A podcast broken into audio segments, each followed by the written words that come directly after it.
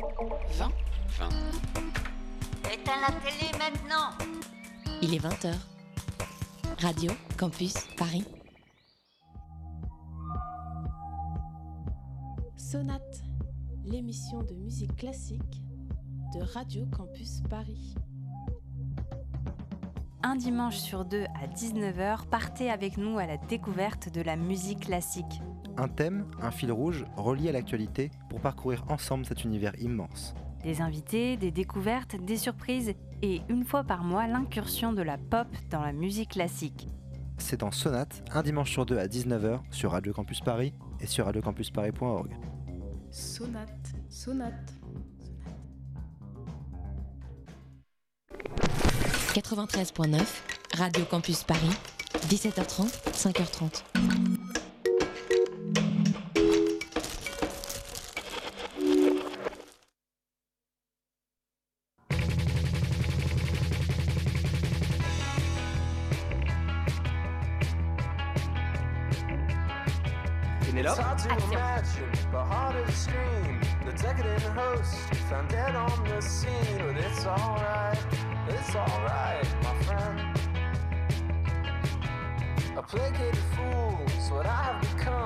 I'll take what you give, just to give it on up. Well, it's alright, it's alright, my friend. I'll say it twice, it's alright, cause we crave a slow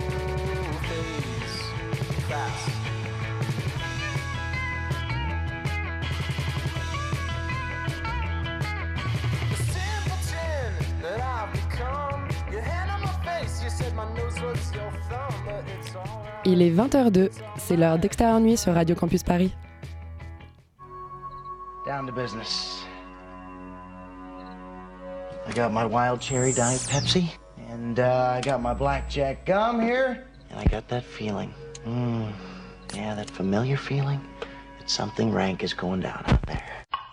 Oui, non, non, vous vous trompez pas, il s'agit bien d'une apostrophe. hein. Voilà, je m'adresse à vous, chers spectateurs. Don't ever feed him after midnight. She's alive! Alive! Ready to party! I'm sorry, Dave. I'm afraid I can't do that. I'm a man. Well, nobody's perfect.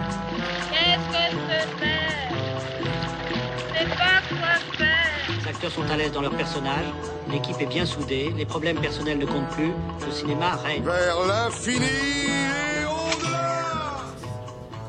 Bonsoir et bienvenue dans le bocal d'extérieur nuit.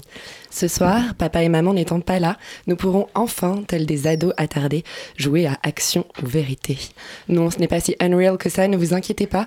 Votre presque MILF préférée, j'ai nommé Elisabeth Iturbe, n'est pas otage à NTB. Elle a simplement préféré quitter, préféré et Paris d'un coup pour se rendre à Lille au festival Sérimania. L'occasion pour nous de reprendre le pouvoir, mais la révolution ne sera pas silencieuse. Nous ne hurlerons pas pour autant comme des garçons devant le foot dans le micro, car comme Alex Inc., on tient à la qualité du podcast. Prêt à jouer? Extérieur nuit? Chut, c'est parti. Breaking news. Et on commence tout de suite avec le box-office de la semaine. Un box-office euh, pas, pff, pas très surprenant puisque c'est Avengers Infinity War qui arrive en première position avec 2 500 000 entrées. Il relègue donc Taxi 5 en deuxième position. Taxi 5 qui ne fait que 670 000 entrées cette semaine pour un cumul quand même de 2 835 000 entrées. Et en troisième position, on retrouve le film des Chevaliers du Fiel, Les Municipaux, héros, avec 330 000 entrées. que le diable m'emporte. On va enchaîner avec un 14 heures de Paris qui était un peu moins terrifiant, euh, qui commence par Rampage hors de contrôle, qui fait 823 entrées pour 19 copies, donc une moyenne de 43, ce qui est honorable mais sans plus. Ce qui est mieux que Otage à NTB, dont on va vous parler aujourd'hui, qui fait 434 entrées pour euh, 12 copies, donc une moyenne de 36, euh, et qui est suivi par La Révolution Silencieuse, dont on va encore vous parler aujourd'hui, qui fait 426 entrées, qui talonne euh, définitivement le Otage à NTB pour 17 copies, donc une moyenne de 25. Euh, le quatrième est, c'est un peu une surprise d'ailleurs parce que c'est Milf qui est quand même un peu une grosse comédie donc on pouvait s'attendre à un meilleur résultat qui fait 419 entrées pour 11 copies donc c'était donc une moyenne par copie qui est plutôt pas mal, de 38. Euh, J'ai envie de vous parler euh, de, euh, d'un film qui s'appelle Qui va-t-on repêcher cette semaine? qui s'appelle Nous sommes l'humanité. Ah. Euh, C'est vrai, en même temps c'est vrai. Ils sont tellement, ils sont tellement l'humanité qu'ils sont distribués dans une salle et que leur nombre d'entrées n'a même pas été communiqué. Ah mince. Euh, donc on ne sait pas exactement, mais Parce que l'humanité c'était pas si mal, il y avait Pif Gadget aussi, ça c'était très drôle. Ça c'était très bien. Écoute, cette, cette émission prend une tournure politique euh, que je n'avais vraiment pas imaginé. Communisme. Mais en tout cas, euh, en tout cas, on leur souhaite qu'il y ait un peu plus de l'humanité, une partie plus On importante leur de l'humanité souhaite qui une vienne bonne les voir. dernière, euh, une bonne, euh, bon courage. Ouais, ce genre de truc. Donc on peut passer à une, meilleure nouvelle ou pas, euh, l'adaptation de la série en série du Seigneur des Anneaux, euh, qui aura au moins 5 saisons. On rappelle que euh, Amazon avait acquis les droits de, de l'œuvre de Tolkien pour 250 millions de dollars face à Netflix. Eh bien, il se trouve qu'ils ont euh, acquis les droits pour euh, créer 5 saisons basées sur le monde créé par euh, Tolkien. Mais quand tu mets toutes les versions collector des films les unes après les autres, ça fait déjà pas 5 saisons Du coup, les dépenses engagées pour un tel projet se chiffreraient à plus d'un milliard de dollars. euh, un, un projet vraiment d'envergure euh, pour lequel les droits ne sont acquis que pour deux ans et demi. Donc, il va falloir rapidement euh, rentrer. euh, Sortir des mauvaises séries pour pouvoir. ouais. euh, Et le réalisateur euh, Peter Jackson, qui n'est pour l'instant pas impliqué euh, dans l'adaptation en série du Seigneur des Anneaux, euh, serait, d'après son avocat, déjà en dialogue avec Amazon. Autre euh, nouvelle euh, de la semaine, cette fois concernant euh, Netflix, on est vraiment dans, dans les plateformes cette semaine, c'est la date de diffusion enfin de votre série préférée, 13 Reasons Why.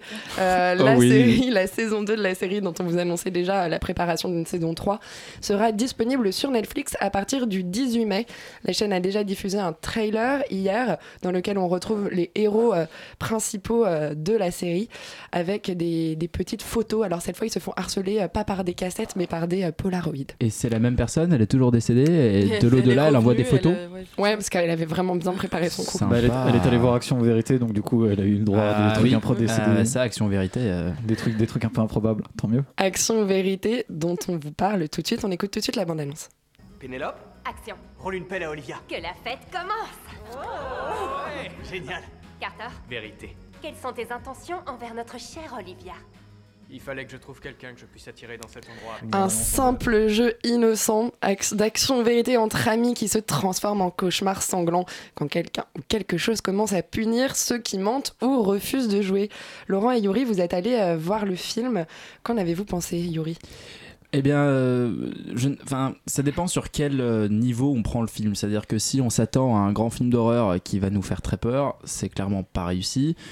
Si on s'attend à une toute petite série B sympatoche, euh, vaguement marrante, c'est vraiment pas mal. C'est-à-dire que on est toujours sur, le, sur du- une production de Jason Blum, c'est-à-dire qu'un concept bête comme un post-it, euh, à savoir c'est un jeu d'action vérité et si tu fais, euh, si tu euh, remplis pas les règles du jeu, le jeu te bute. C'est un petit peu une sorte de mécanique à la destination finale où euh, tous les personnages se font des, des, désinguer les uns après les autres.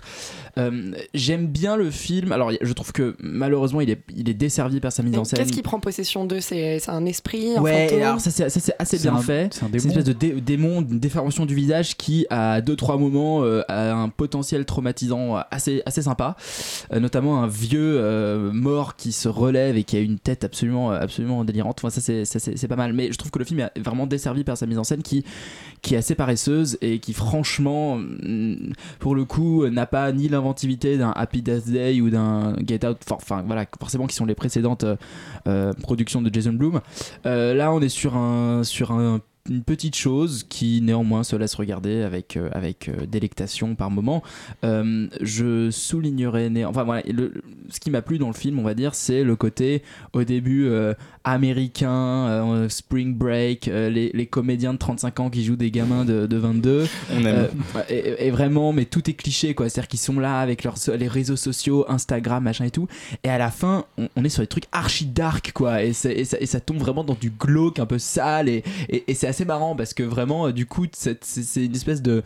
bah, de, désengage un peu jouissif euh, de, toute cette, de tout cet apparat, de toute cette image. Après, euh, je trouve la fin sincèrement décevante, mais on va pas en parler. euh. Alors moi c'est marrant parce que je serais euh, pour une fois ce serait moi qui, serait beaucoup, qui va être beaucoup plus dur que toi.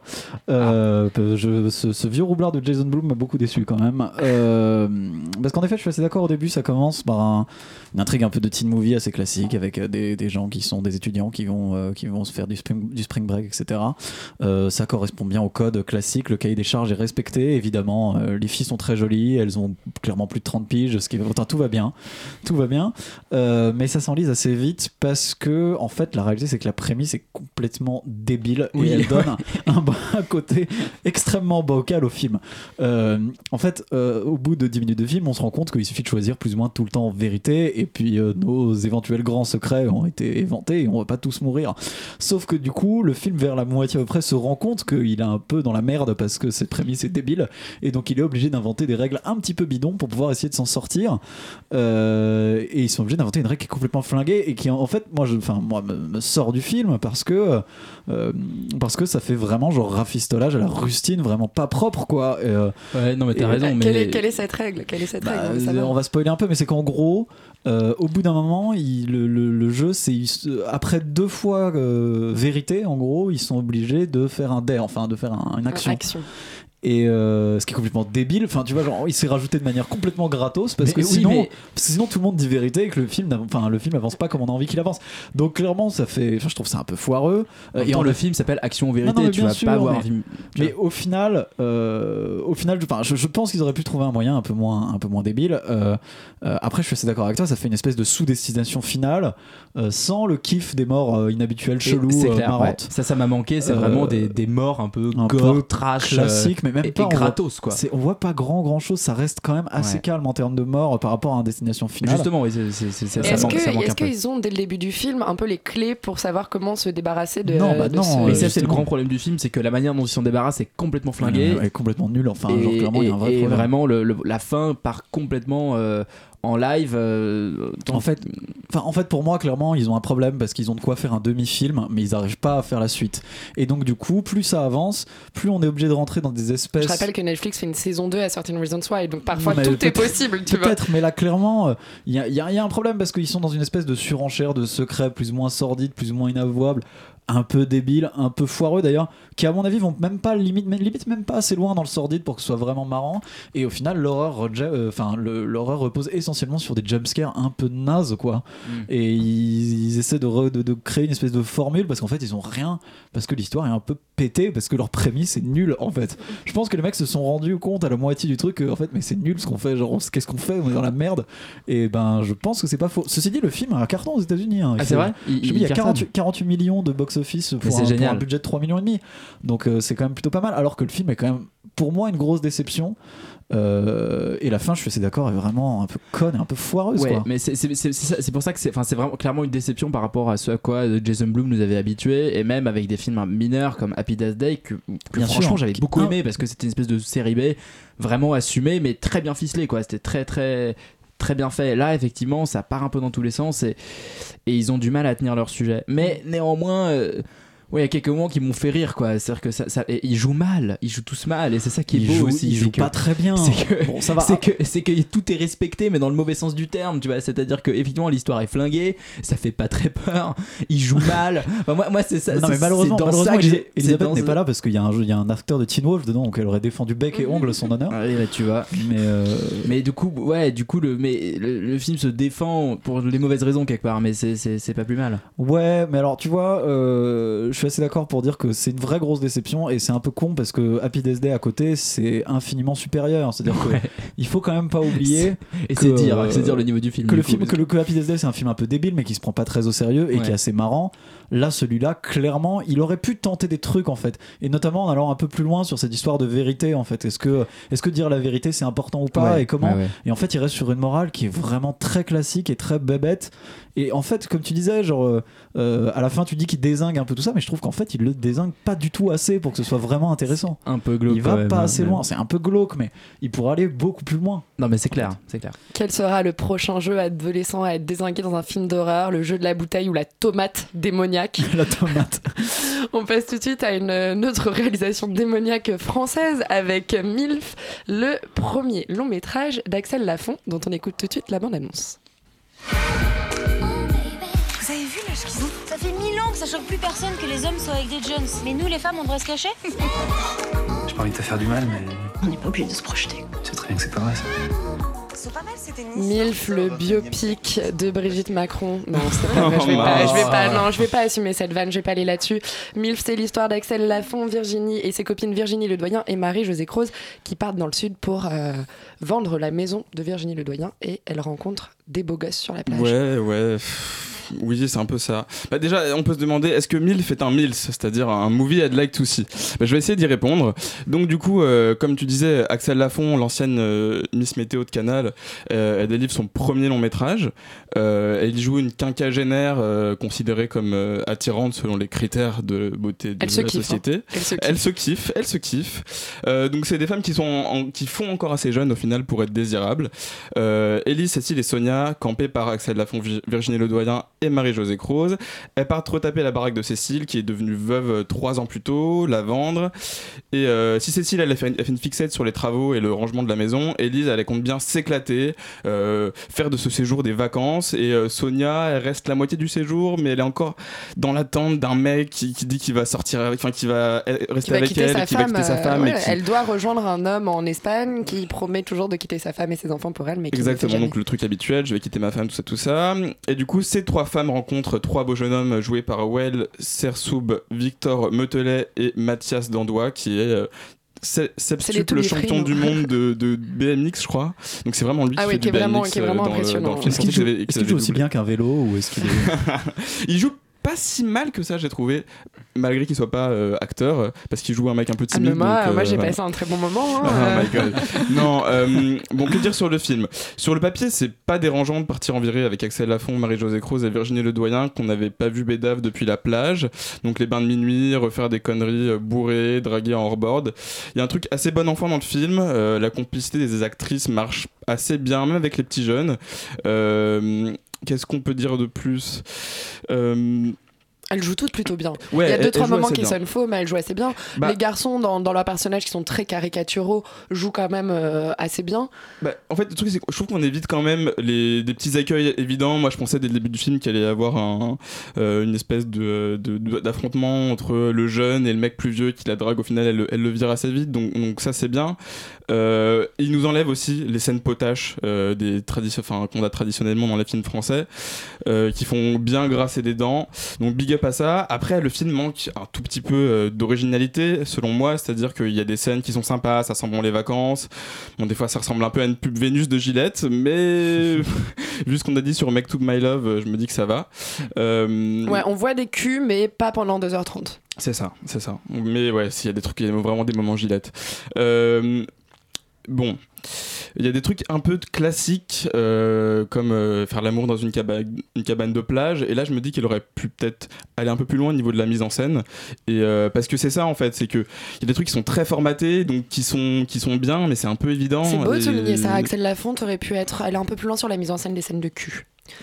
c'est vraiment une très belle, Non mais une c'est très un, belle remarque, c'est un peu comme jouer aux Sims avec le code Motherlode en fait. C'est, tout file, tout glisse et du coup. Il y a des personnages un peu surprenants, par exemple le personnage de la jeune qui sort avec euh, Ouais, au là, départ voilà, ouais, la videuse cool. de la boîte. euh, cool. de- Qui aurait pu justement être traité de manière un peu, un peu corny. euh. Ouais, il y a un peu un côté inversion des rôles, ou alors qu'au départ, c'est elle, un peu les vieilles qui sont en rivalité avec les petites jeunes. Finalement, c'est la petite jeune qui se fait un peu lourder et qui revient un peu en pétage de plomb.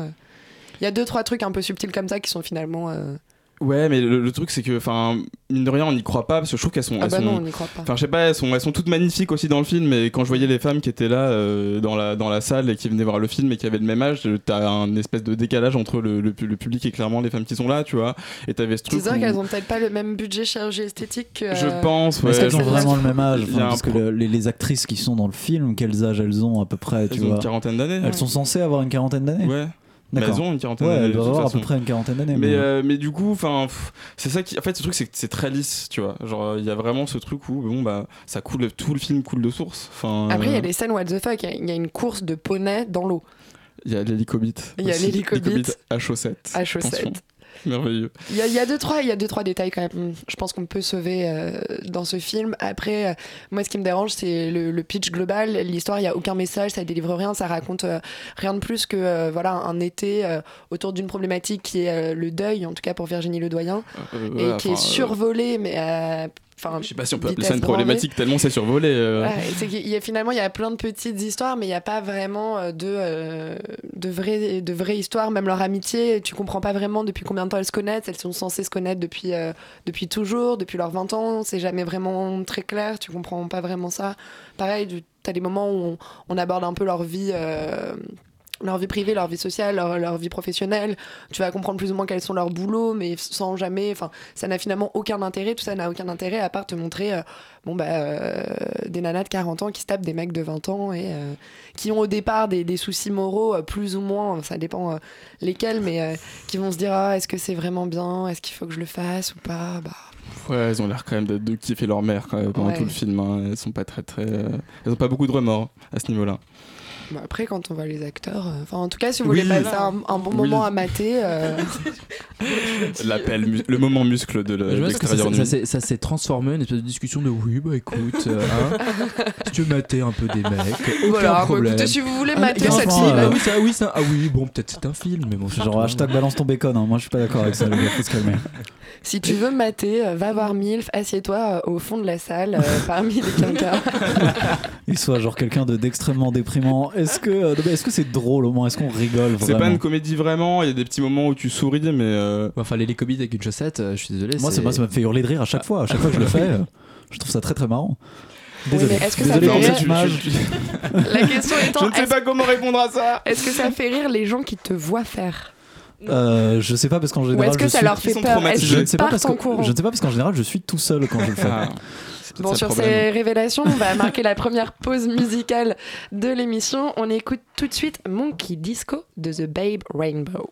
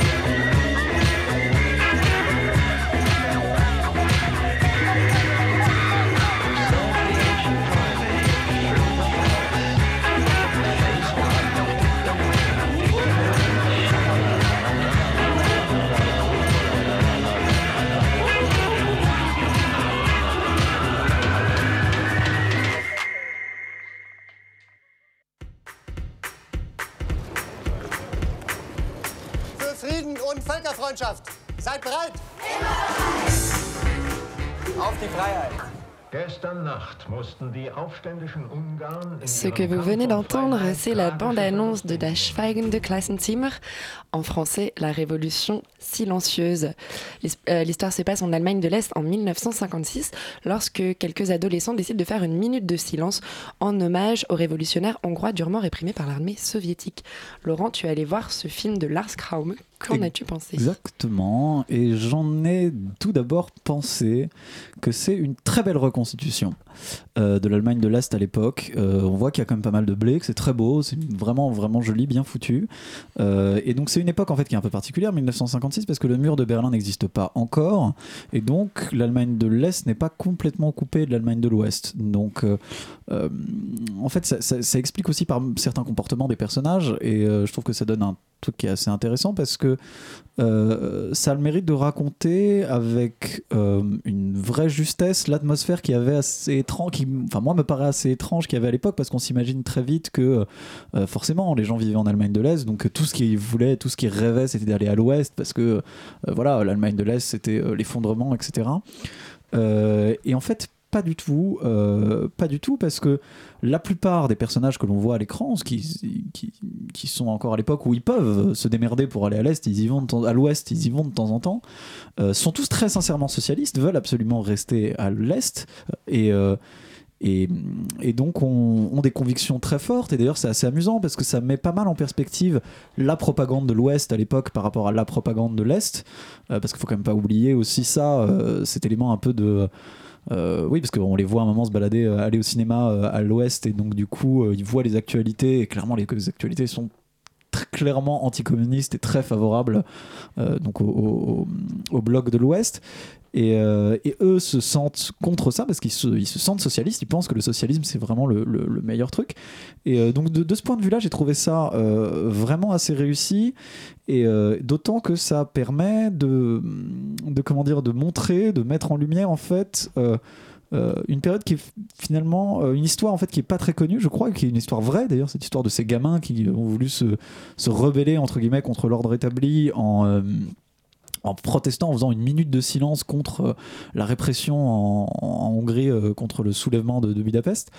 Euh, et ça a assez salement dégénéré en fait. C'est ça que ça C'est raconte. devenu c'est-à-dire- une histoire d'État, ouais. Bon, et pas complètement parce que ça, évidemment, les journaux étaient contrôlés, donc ils voulaient pas en parler dans les journaux. Mais enfin, ça a été, euh, euh, c'est monté assez loin. Il y a le ministre de l'Éducation qui est venu. Enfin, c'est c'est un, c'est un peu le bordel. Et les mecs ont fini par tous se faire euh, interdire de passer le baccalauréat. Oui, parce que ça se passe l'année de leur, de ça leur date l'année de leur bac ouais. en fait, c'est leur, c'est leur dernier, c'est leur dernière année. Ils ont tous, ils ont fini par tous interdit de passer leur baccalauréat dans tous les lycées d'Allemagne de, d'Allemagne de l'Est. Donc, donc c'est quand même une sanction qui est extrêmement dure. Euh, et donc ça montre en fait comment Le euh, film, il est sur cette temporalité-là, il dure Ouais, euh, il une dure année quel- scolaire. Pas tout à fait, pas tout à fait. Il dure quelques mois. Euh, il dure quelques mois et il, il- en fait, il est très réussi au, du point de vue de son ambiance et du point de vue de ce que les, les gens de l'époque, comment les gens de l'époque réfléchissaient, et notamment aussi avec ce truc qui était assez intéressant qu'on pouvait aussi voir dans Le Labyrinthe des secrets, qui est un film qui parle euh, qui, se passe un, qui se passe un petit peu plus tard et qui est un film allemand aussi qui parle d'un- procureur qui a voulu se euh, qui a voulu euh, comment dire poursuivre d'anciens nazis pour pour les faire pour les faire condamner de leurs crimes en Allemagne de l'Ouest cette fois. Et surtout cette espèce de volonté que que en fait beaucoup de, citoyens allemands de l'époque étaient très avaient, avaient mis beaucoup la- comment dire la poussière sous le tapis en fait après la guerre. Ils étaient un peu planqués et ils ont ils ont vraiment pas voulu parler de cette époque là et que cette espèce d'accumulation de secrets en fait pose des gros problèmes et explique un peu euh, toutes les trajectoires euh, des différents personnages et surtout les personnages adultes par rapport aux personnages eux adolescents qui n'ont pas vécu ça euh, dans le film et j'ai trouvé ça très bien fichu et assez assez agréable même si en réalité cette atmosphère est très agréable et arrive à nous faire oublier que qu'il y a pas mal de faiblesses le rythme est pas incroyable il y a pas mal de personnages qui sont pas forcément très bien foutus il y a l'histoire l'espèce tout, tout le côté un peu teen movie un peu flingué une espèce de triangle amoureux un peu évident qui marche pas hyper bien Euh, Est-ce que c'est filmé en sépia? Parce que souvent, le grand défaut de ces films, c'est qu'ils adaptent la colorimétrie à, à une Eh sorte ben, d'époque. Peut-être un peu, mais en tout cas, ça m'a pas choqué. Euh, moi, j'ai trouvé que leur constitution était belle et qu'on s'y croyait. Euh, ça a marché sur moi en tout cas, euh, d'un point de vue d'un point de vue esthétique, vraiment. Euh, mais mais c'est un petit peu dommage parce que finalement le, le scénario en lui-même, l'histoire en elle-même est un peu faible par rapport au contexte qui lui est très bien fichu. Après, le film est plutôt bien joué, plutôt bien fait. Euh, et au final, moi, j'ai trouvé que c'était un bon petit kiff parce que, euh, l'histoire est intéressante, parce que, parce que la reconstitution est vraiment sympa. Euh, mais euh, il y, a, euh, une vraie faiblesse, en fait, dans, euh, le scénario. Les personnages qui sont un peu cucu et un peu classiques. Euh, même si ça dit des choses assez intéressantes sur l'état de la RDA à l'époque et euh, et sur les gens qui y habitaient. On vous encourage donc à aller voir la Révolution silencieuse. Et on reste euh, dans notre période guerre froide puisqu'on écoute tout de suite la bande-annonce de Otage à NTB.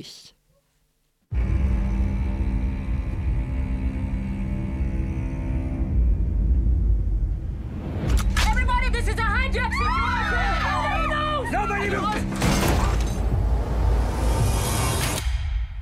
Cette fois, c'est plus de l'allemand, mais ça fait toujours peur. Euh, Si, c'est un peu tu, as- aussi. tu es allé voir, c'est un peu de l'allemand, parce que le film se passe en 1976. Un vol Air France reliant euh, Tel Aviv à Paris est détourné sur NTB en Ouganda.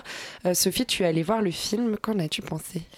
Et ben donc euh, donc oui donc c'est deux c'est quatre terroristes donc deux du Front de libération populaire euh, de Palestine euh, et deux qui sont euh, proches de Ulrich euh, Meinhof donc deux Allemands qui détournent donc cet avion pour exposer à la fois les, souffrances du peuple palestinien et aussi réclamer la libération des, de, prisonniers politiques en Israël.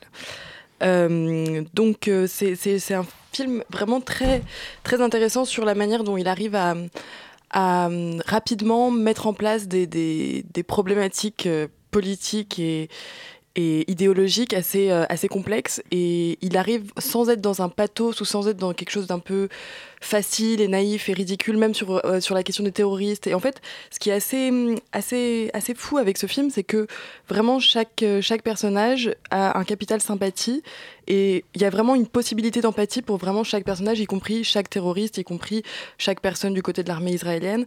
Parce que vraiment, c'est la grande force de ce film, c'est qu'il arrive à dire à quel point ces genres de situations peuvent vraiment être vécues de 3000 points différents, de points de vue différents, et que il y a une part de blanc, il y a une part de noir dans chacun de ces points de vue-là, en fait. Et que, et que du coup, c'est, c'est, pour ça, c'est un film qui m'a fait plaisir à voir, parce que vraiment, voilà, j'étais pas dans quelque chose de manichéen, et, et ça, c'est quand même vraiment agréable. Et il y a une très belle euh, facture aussi au niveau de la mise en scène. Il y a quand même. Donc, c'est le réalisateur de Narcos, de la série Narcos, euh, oui.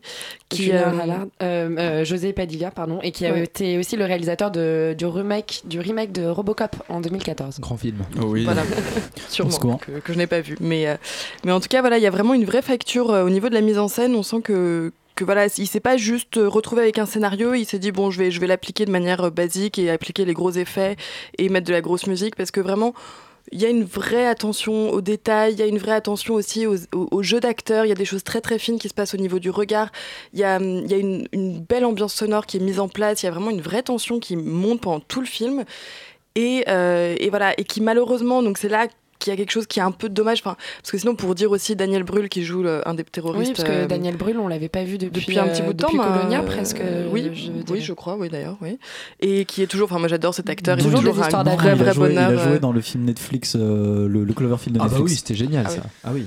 Désolé en tout cas, c'est toujours un vrai bonheur de, de- de le voir jouer pour moi. Et, euh, et aussi Rosamund Pike, donc, euh, qui joue l'autre euh, terroriste allemande, euh, et qui est aussi absolument géniale. En, elle, pour le coup, elle est un peu la terroriste, on va dire, euh, pour être vraiment facile, tarée. Et après Gone Girl, enfin, vraiment, elle est excellente dans ce rôle. Elle est glaçante à, à souhait. Enfin, c'est, elle est vraiment Elle est géniale. C'est- terrifiante, c'est- c'est- hein, ah oui, oui, elle a un. Potentiel terrifiant, mais aussi sympathique. Enfin, vraiment. Et c'est ça qui est vraiment très très bien dans ce film. Mais après, le problème aussi de, de, ce, de ce film, c'est. Bon, le message final est évidemment. Euh, il faut réussir à se parler, il faut qu'Israël et Palestine arrivent à se parler, ils arrivent à faire un accord, etc. Bon, donc ça, c'est joli, c'est Ouais, sympa. C'était en mais 76, 40 ans voilà, plus tard. on euh, en est donc, non mais voilà, il y a le- la petite phrase de fin, euh, il y a toujours pas d'accord entre les deux pays, mars 2018, et on est là, ok, bon. Mais oui, mais c'est sympa il de y le il y a encore de l'espoir. c'est- 40 ans plus tard, la Corée du Nord et la Corée du Sud se ça, parlent, donc il y a peut-être encore une chance que donc bon, ça c'est se un peu naïf quand même. C'est un peu naïf comme fin. Et surtout, en fait, le gros, gros problème, c'est. euh, Enfin, il y a deux gros problèmes. C'est quand même. Euh, déjà, il y a quand même un, point de vue qui est sur la fin, du coup, privilégié et qui est un peu, enfin, qui est vraiment dommage vu qu'ils avaient réussi jusque-là à être dans une, espèce d'impartialité. C'est que sur l'assaut euh, du raid israélien sur la fin, il y a une chanson euh, israélienne hyper galvanisatrice qui est là pour mettre en parallèle à la fois le, raid israélien qui, donc, qui donne l'assaut et euh, la réaction des terroristes à l'intérieur, etc. Et donc bon, on est de, enfin c'est très évident le côté euh, vers lequel penche le réalisateur et c'est vraiment bon, vraiment dommage euh, parce que jusque là on était dans quelque chose de- de- d'intelligent en fait. Et, et sinon aussi l'autre l'autre problème, c'est que pardon. C'est- très gênant ça. C'est en fait la répétition entre. pardon, il y a, une scène de danse en fait qui est, euh, filmée de manière euh, filée pendant tout le film et qui est censée donner un penchant, enfin donner un espèce de penchant sur euh, la vie israélienne au quotidien. Et euh, c'est les répétitions de, de, cette, de, cette, euh, de cette mise en scène, etc. Et sur la fin avec le raid, donc il y a aussi le parallèle avec le début de la, pièce de, de danse, enfin de, la, du spectacle de danse, le milieu, la fin, elle tombe, il tombe. Enfin bon voilà, il y a quelque chose de vraiment qu'on a déjà vu cent mille fois au cinéma sur cette espèce de montage en parallèle qui est vraiment là pour le coup. Mais moi c'est le genre de choses qui vraiment m'agace au plus haut point. Enfin c'est- j'en ai assez de voir ce genre de, de montage parallèle. Donc euh, et je trouve ça vraiment euh, niais et ridicule. Donc ça m'a vraiment agacé et, et c'est vraiment dommage. C'est un film qui, est, qui, qui tient beaucoup de promesses. Arrêtez de faire Ouais. du montage parallèle si vous voulez être parallèle à d'autres personnes. Faites de la natation. Je me permets juste de dire que José Padilla, je viens de vérifier ça, a réalisé un film au Brésil qui s'appelle Tropa de Elite qui est sur Oui. les. euh, sur Il les en a réalisé deux, hein. Qui, oui, mais celui-là en particulier que j'ai vu qui est très bien, je vous engage à le voir, c'est sur les forces d'intervention qui luttent dans les favelas. C'est génial. C'est pour ça que je, suis, je, je vais absolument aller voir ce film à cause de ce réalisateur. Voilà, juste. Je me raconte ma vie. Salut. Merci Laurent. Très belle anecdote. On reste dans l'anecdote historique puisqu'on écoute tout de suite la bande-annonce de Comme des garçons.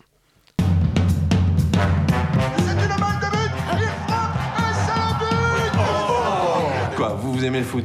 Il y a beaucoup de pays où les filles jouent au foot. On va faire un match de foot féminin. T'es comique, toi, hein?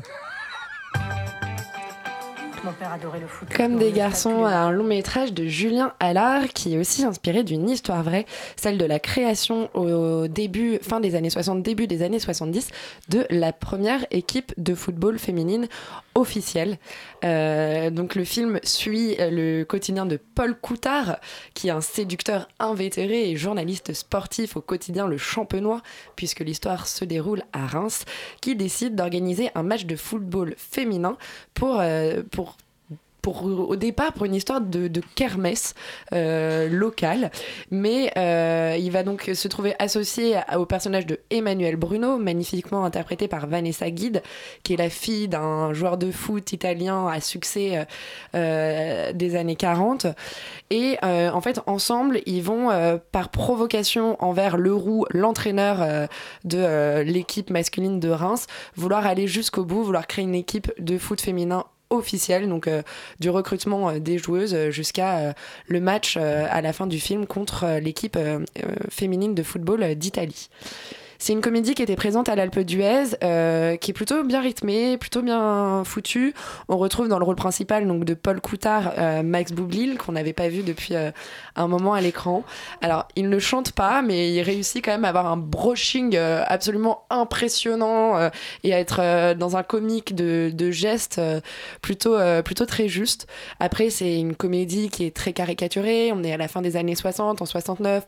Donc, il y a de la caricature un peu des mouvements euh, qui est pas toujours hyper juste. Euh, il y a de la grosse caricature aussi. euh, voilà, on parlait de colorimétrie euh, euh, avec la Révolution silencieuse. Cette colorimétrie un peu euh, dégradée dans des vieux tons pastels un peu sépia, on la retrouve ici aussi, un peu histoire de nous rappeler ah ça se passe pas aujourd'hui, hein. parce qu'au cas où euh, vous penseriez que ça se passe aujourd'hui, on préfère genre mettre une espèce de vieux filtre Instagram pour vous rappeler que non c'était dans les Si années les coupes 60. de cheveux ne suffisaient pas. hein. Voilà, et c'est les coupes de cheveux, les voitures, euh, les machines à télé. écrire, euh, vous suffisez pas, voilà, on vous a mis des petits filtres par moment. C'est pas tout le long du film, mais il y a des moments où c'est un peu surprenant.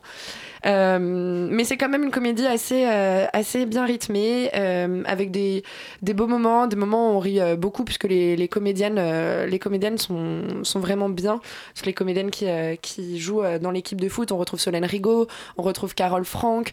on retrouve vraiment un, panel de, jeunes ou moins jeunes comédiennes qui, qui s'en sortent très bien.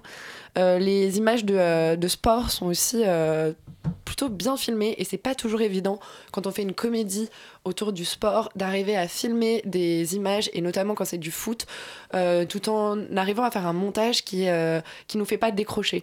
On est un peu on est pris par le suspense du match qu'elles sont en train de disputer. On, a envie qu'elles le remportent. C'est pas tout n'est pas cousu de fil blanc non plus même si on s'attend plus ou moins à certains moments ce à quoi enfin ce qui va se passer mais c'est pas non plus euh, on, on décroche pas. Donc euh, c'est plutôt euh, une, une jolie comédie sur le football et sur la création du foot féminin. C'est une histoire intéressante. Et je vous encourage donc vivement à aller voir comme des garçons de Julien Allard. On va marquer tout de suite notre deuxième pause musicale puisqu'on écoute I'll Be There de Michael Roth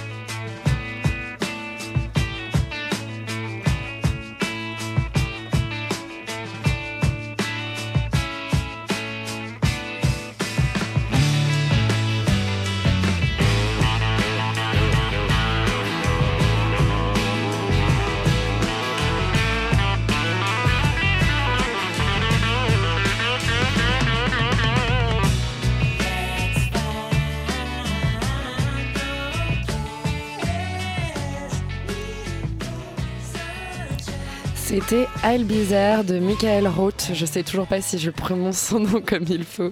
On va tout de suite vous parler euh, dans cette deuxième partie d'émission de séries. Et on va tout de suite écouter la bande-annonce de la dernière série HBO, Barry. These people I take out, they're bad people. The money's good. It's a job. Yep. Hey, man. Are you seeing this beautiful morning? What are you doing? How are you? What am I doing? I'm set up here like you asked me to. Oh, right. Alright, oh hi Yori, tu Oh, as hi, vu euh, le début de cette saison 1 euh, de Barry diffusée sur HBO qui raconte l'histoire d'un tueur à gages au rabais et dépressif. Ça donne pas très envie de l'engager. Non, mais c'est justement ce qui fait le charme de cette série, c'est que ça a un côté complètement dépressif et très drôle. Dans le sens, alors effectivement, euh, Barry, c'est le personnage de la série, joué par euh, Bill Hader, qui est également le co-créateur de la série et euh, qui est aussi le, comédien principal, le scénariste, réalisateur. Enfin, il fait beaucoup de choses là-dedans. Il co-crée ça avec Alec Berg, qui est un des deux gars qui derrière euh, Silicon Valley. Donc, on retrouve un peu euh, cet humour un peu absurde. de situations très très très cher à HBO puisqu'ils ont ils font plusieurs euh, ils font plusieurs euh, séries comiques comme ça. Donc c'est 30 minutes par épisode. Donc c'est assez ça se regarde très simplement. Le même format que Girls, euh, même format que. Girls que Silicon Valley que VIP que tout ça. Bon. Et Bill Hader donc euh, qui qu'on connaît depuis The Office euh, joue euh, donc Barry ce tueur à gages qui en fait en a marre d'être tueur à gages et on l'envoie faire un dernier job un, Qui dernier job. tourner. mais pas tellement justement c'est que c'est bon un dernier job à Los Angeles. Et il doit assassiner un gars on sait même pas vraiment pourquoi il doit l'assassiner mais en gros c'est les- c'est des Tchétchènes euh, joués par deux comédiens absolument géniaux dont un qu'on a découvert dans Gotham qui a un crâne rasé une tête de malade et il, il est vraiment top. Et euh, il lui demande de tuer un type qui est étudiant dans un cours de théâtre. Et du coup Barry arrive dans ce cours de théâtre et par un concours de circonstances il se, re- il se retrouve sur scène à devoir jouer et il, fait- et il dit trois mots avec euh, l'émotion d'un cachalot et, Oh, et hi, Mark. absolument. Et il se découvre une passion pour le théâtre. Et du coup il dit mais en fait euh, moi toute ma vie j'ai vécu dans l'ombre. Toute ma vie on m'a jamais vu parce que je suis tueur à gage et du coup forcément je travaille la nuit on me voit jamais machin. Et puis là j'étais j'étais sous le feu des projecteurs et je pouvais m'exprimer. Et du coup ça part de ça. C'est assez débile mais euh, ça marche parce qu'on croit à ce personnage, on croit à ce, perso- à ce personnage, à tous les personnages qui l'entourent. À, à- à- à- il- donc il fait évidemment, il rencontre une, je- une je- une jeune femme, machin. Donc il y a une petite histoire d'amour qui se crée et il doit essayer de concilier ça avec le fait que du coup il n'arrive pas à tuer sa cible, euh, ce qui énerve nos amis tchétchènes. Et et donc oui, tout ça est vraiment euh, source de gags, euh, tout si rocambolesque. Parce a des Tchétchènes? Moi j'adore dès qu'il y a des Tchétchènes. Alors euh, les c'est Tchétchènes sont gage de les, qualité. les Tchétchènes sont vraiment les très drôles. Les Tchétchènes sont vraiment très drôles. Et, et non, et, Il n'y a et- plus assez de Tchétchènes dans les films. ce qui est, non mais ce qui est formidable dans la série c'est que tout est a priori invraisemblable et tout, tout, tout paraît tellement énorme quand tu le dis comme ça oui c'est un gages qui, qui va euh, faire un cours de théâtre et donc tout d'un coup il change de vie et, et, et pourtant ça marche c'est à dire que tout, tout n'est que prétexte en fait à raconter oui un type qui est dépressif et qui a envie de, qui a envie de changer de vie et qui, qui n'est pas heureux dans enfin qui n'est C'est pas vrai que Nordal Lelandais a un potentiel comique. hein. alors Mais est-ce que d'ailleurs, mais est-ce que d'ailleurs le truc, euh, le côté un peu euh, tueur à gage à la petite semaine Ouais, oui, parce que a- c'est un petit gars marrant en, fait. Mais oui, oui, c'est ça, c'est un petit, c'est un petit gars. Le type, il arrive euh, et au début, c'est assez rigolo. c'est parce pas que- Bruce Willis. Ou Non, non, euh, voilà, le- c'est c'est un, c'est un- c'est c'est minable, quoi. C'est un type qui est, qui est assez médiocre, assez minable, qui n'a jamais rien ressenti. Et du coup, ce qui explique aussi son métier de tueur à gages, c'est qu'il est complètement apathique. Et le fait de passer 5 minutes sur scène et de se dire, ouais, je suis en train de lâcher une émotion, alors que, bon, clairement, il dit bonjour. Euh, voilà, ça, le, ça, ça débloque un truc en lui. Et. Non mais Bill Hader est absolument génial dans ce rôle-là. Enfin c'est vraiment en plus, enfin tu sens qu'il a que tout a été fait autour de lui pour lui, donc c'est vraiment, euh, c'est vraiment son heure de gloire. Mais les autres comédiens et comédiennes existent également euh, avec, euh, avec brio euh, dans, cette série. Donc euh, je recommande. euh, J'ai très envie de le voir. C'est un, six c'est un- épisodes. c'est un Léon euh, sous Xanax quoi, un peu. C'est voilà. Beau Mais résumé, ça donne envie. ça donne super envie. Il y a déjà 6 épisodes de disponibles que vous pouvez retrouver légalement en France sur OCS Absolument. City. On va passer à la concurrence puisqu'on va parler d'une série ABC. On va parler de la dernière série de, avec Zach Braff, Alex Inc. On écoute tout de suite la bande-annonce. It's 4 a.m. and I am too excited to sleep. Tomorrow is my first official day as the boss of my new podcast company.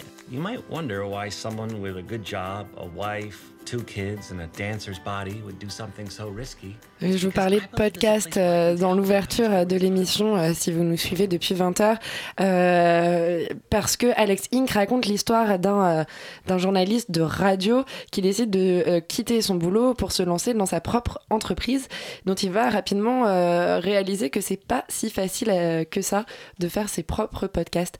Laurent, euh, t'as regardé le début de la saison 1 de Alex Inc. Qu'en as-tu pensé? Ouais, même la moitié. Euh, alors en fait, moi, ce que j'en ai pensé déjà, je pense qu'il faut rappeler quand même parce qu'il y a un.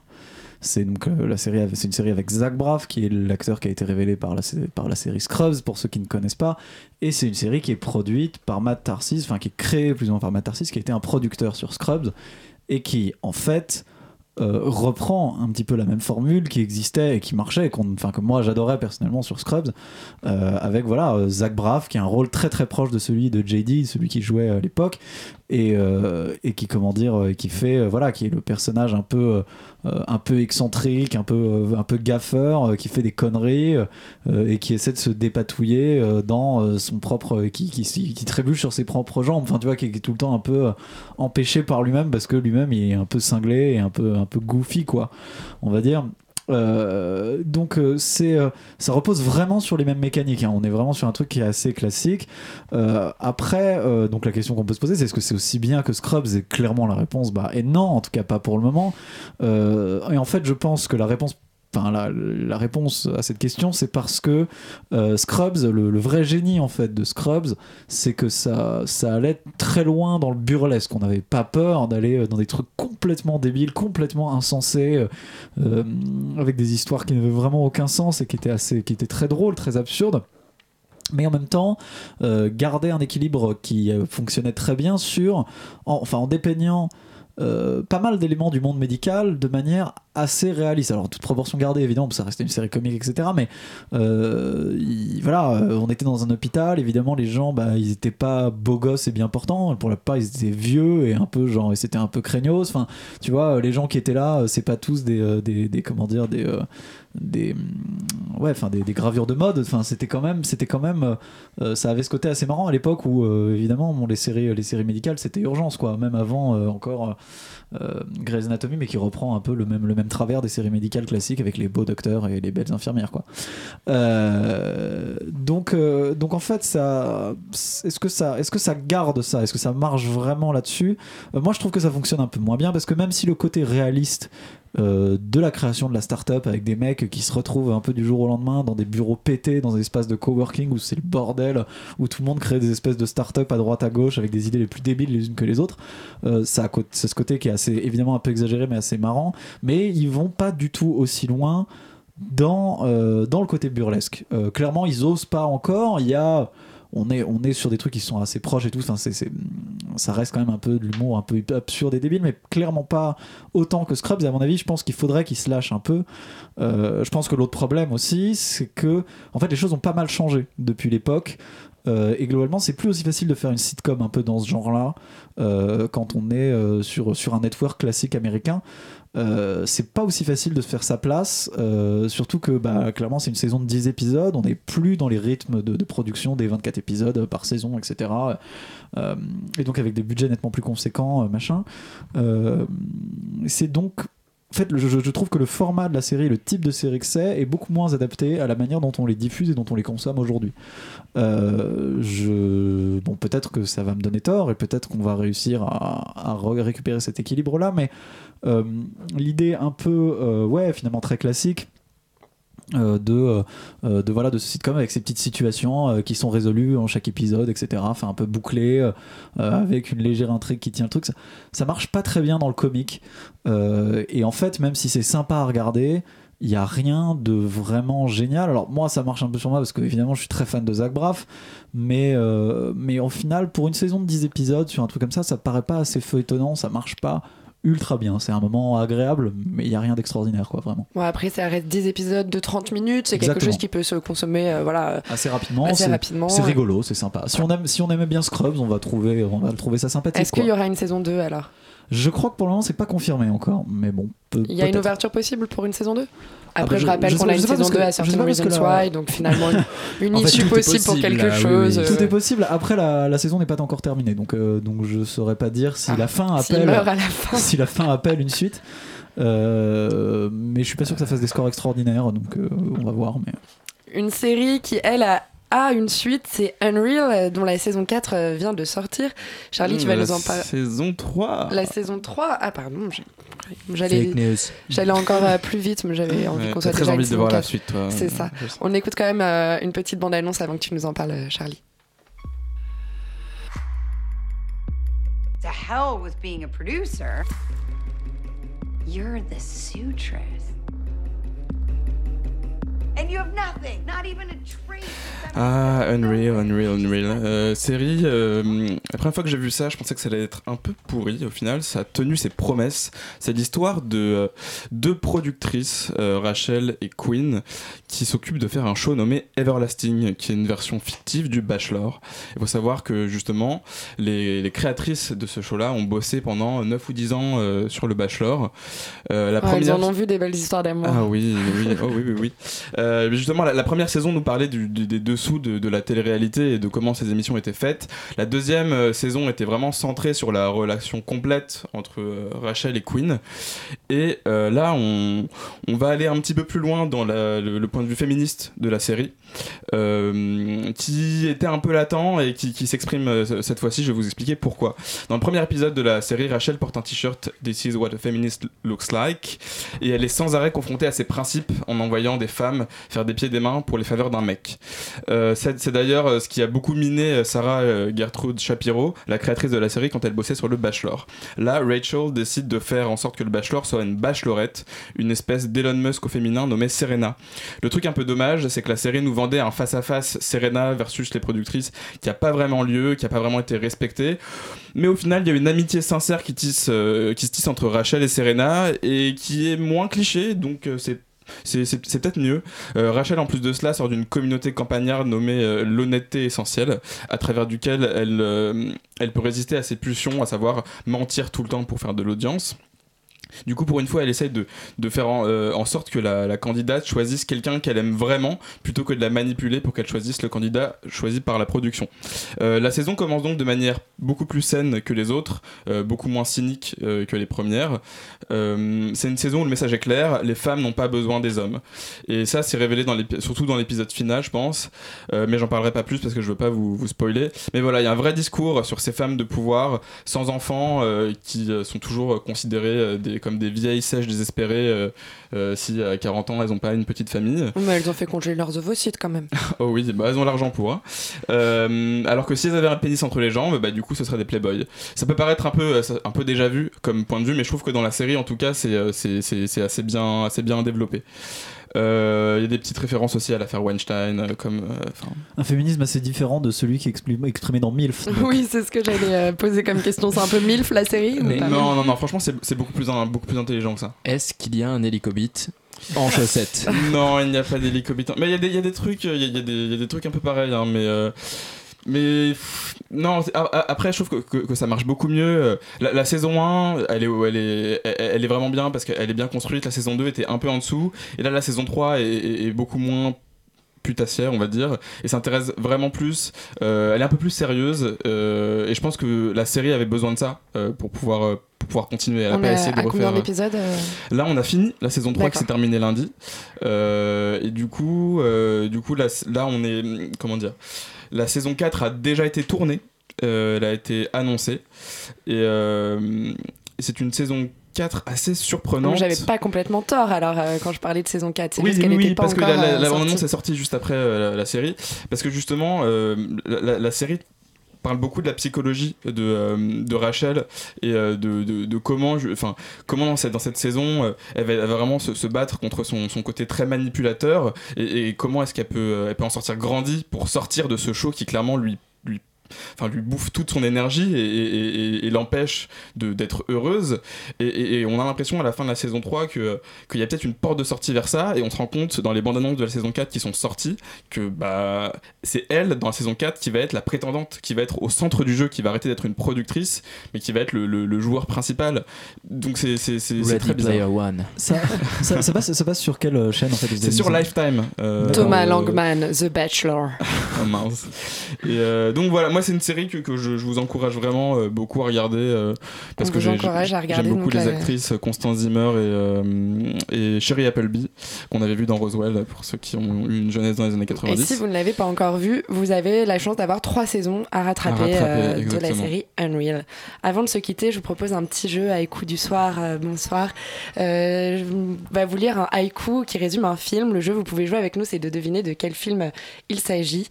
Jean Dujardin boit des verres au baron, il sort faire un tour en scooter, paf un camion, il meurt. Voilà. Les- euh, On, dit On ou peut répondre il faut, ou, il faut- euh, il faut- non? Il faut Allez. laisser le suspense Bah, Tic tac tic tac, il mouchoir. reste Très beau Voilà. haïku, euh, je- Ouais, franchement, Je pense que c'est une belle tradition qu'on devrait instaurer. euh, Le haïku du soir. Le haïku, du, soir. Euh, cette semaine, finalement, euh, haïku du soir ou pas, on vous invite un peu à aller tout voir, puisque Action Vérité, c'est pas, si Pas terrible. trop, mais- action vérité, évitez quand même. Bon, alors évitez Action Vérité. MILF, euh, si vous voulez vous marrer et mater, allez-y. La Révolution Silencieuse, allez-y. Otage à NTB, allez-y. Comme des garçons, allez-y. Et, euh, et regardez, si vous voulez pas sortir, restez chez vous et regardez Barry, Alex Inc. ou la saison 3 de Unreal. Extérieur Nuit, c'est fini pour aujourd'hui, mais euh, restez avec nous sur Radio Campus Paris. À la semaine prochaine.